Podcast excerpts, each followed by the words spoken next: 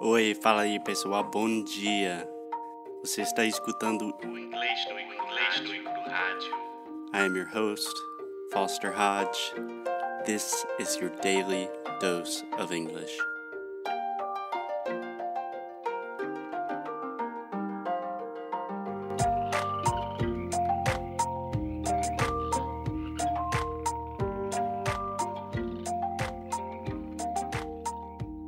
Hey, Alexia.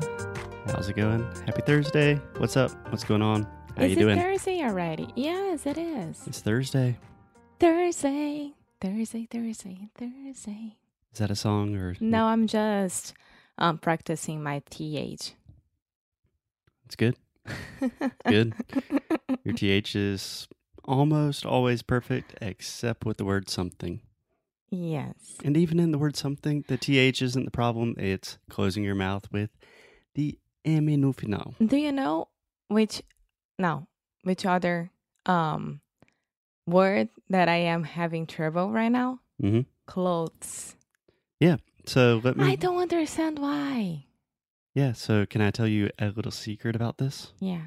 We actually cheat a lot with this word. So think about a door, right? What can you do with a door? You can open a door and you can close a door. Yeah.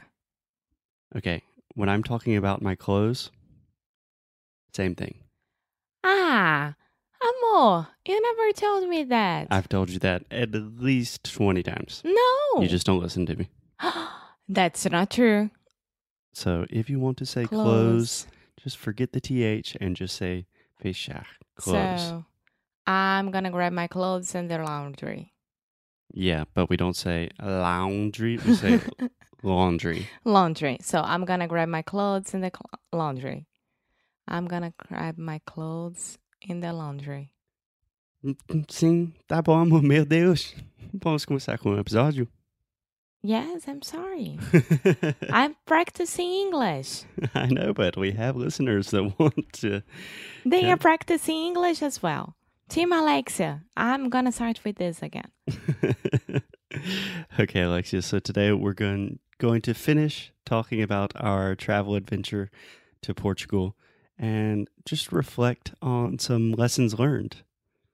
Yeah, I think I think we need to um how do I say like spread our learn learned lessons. Uh, spread our knowledge. Yes. Yeah, I would say spread our knowledge. Yeah. Um, yeah. I mean, we have some practical tips and also some more philosophical ideas about travel. Yeah.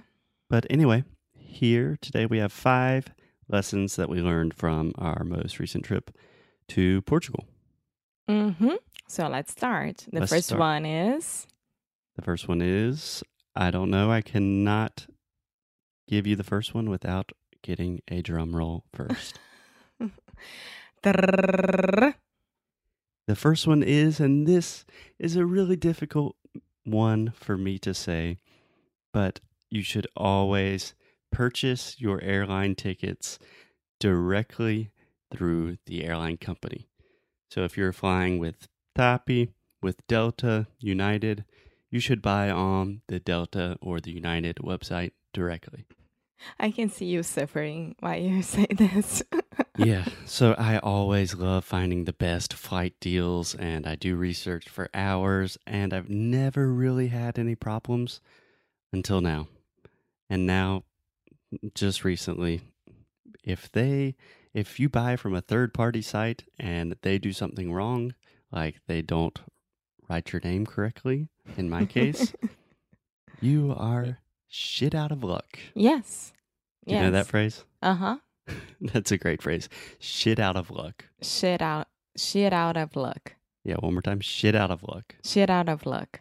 We'll work on it, but that just means you have no other options. Yeah. You're gonna stay in the airport forever. That's it. Yeah, probably.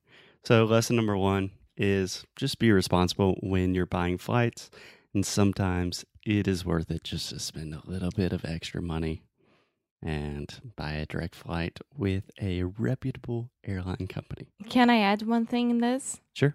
Okay, and always double check when you buy it. like if your name is correctly and everything like that, even though it's with the airline company, even though Yeah. you're doing everything. Double check, Correctly. triple check.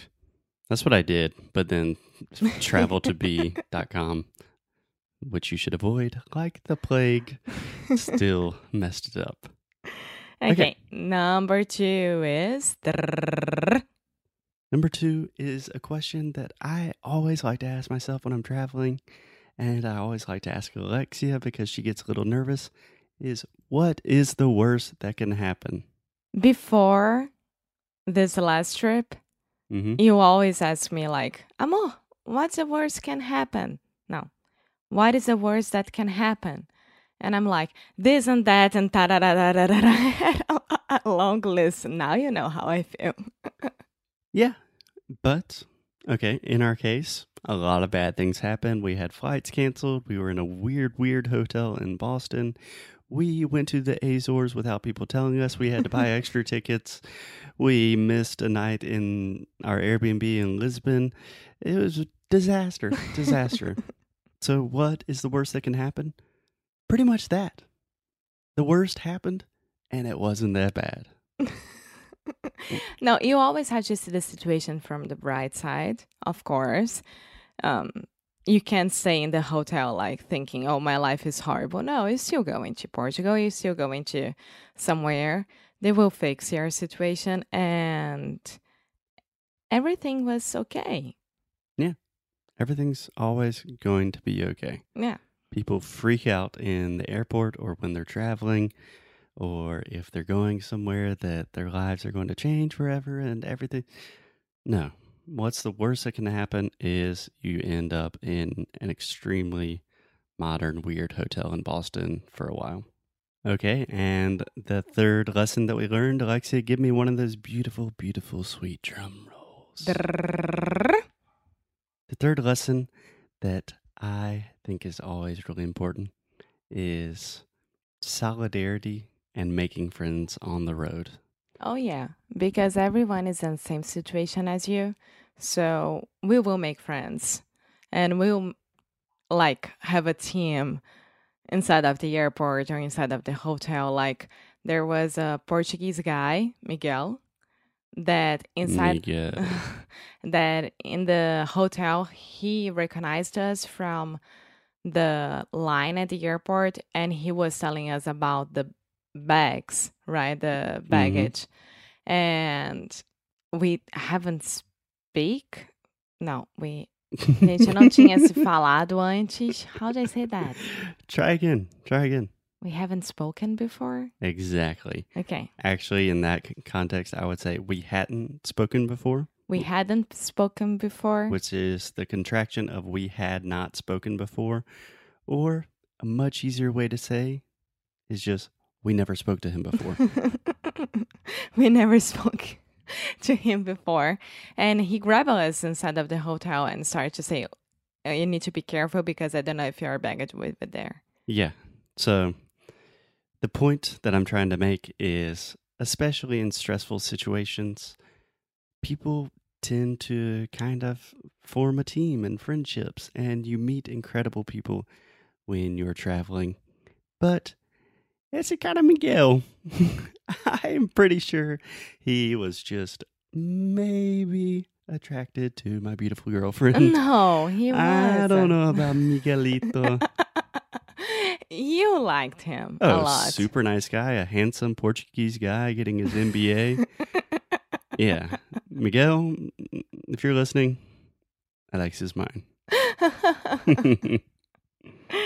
And the last one will be the kindness of strangers. That's true. When you last expect, Yeah. I just want everyone to notice when we have dogs barking in the background that you can still probably hear that Alexia's English is not up to her normal standard. no, especially today that I woke up at five because of these dogs. They wanted to go out, and now we are recording the podcast. And yeah, it's not my best situation. Yeah, no, but I'm just saying the because we are speaking almost exclusively Portuguese here, and when you were in the U.S., we were speaking almost exclusively English. It's amazing how quickly those things change. Yeah. So you got to keep practicing, and you can use an app like Cambly. use English no cru, the promo code, and do a 15 minute lesson immediately after this class today. If you don't do that, I will be kind of angry. But anyway, we're talking about the kindness, and we'll seek you mm. and you will discover who you are. Kindness of strangers. Our trip started when we my ticket was just not working at all, and the lady that worked at the airline gave me one of her tickets. That's true. she There's was a no very nice reason lady. She had to do that. She was just being totally nice to a stranger. Yeah. Yeah. So I think with the dogs barking, it's a good time to end the show. But in general, when you travel, people are good. The world is not so scary. What's the worst that can happen? Book with good airline companies. And we'll see you tomorrow. yes. So that's it. Bye.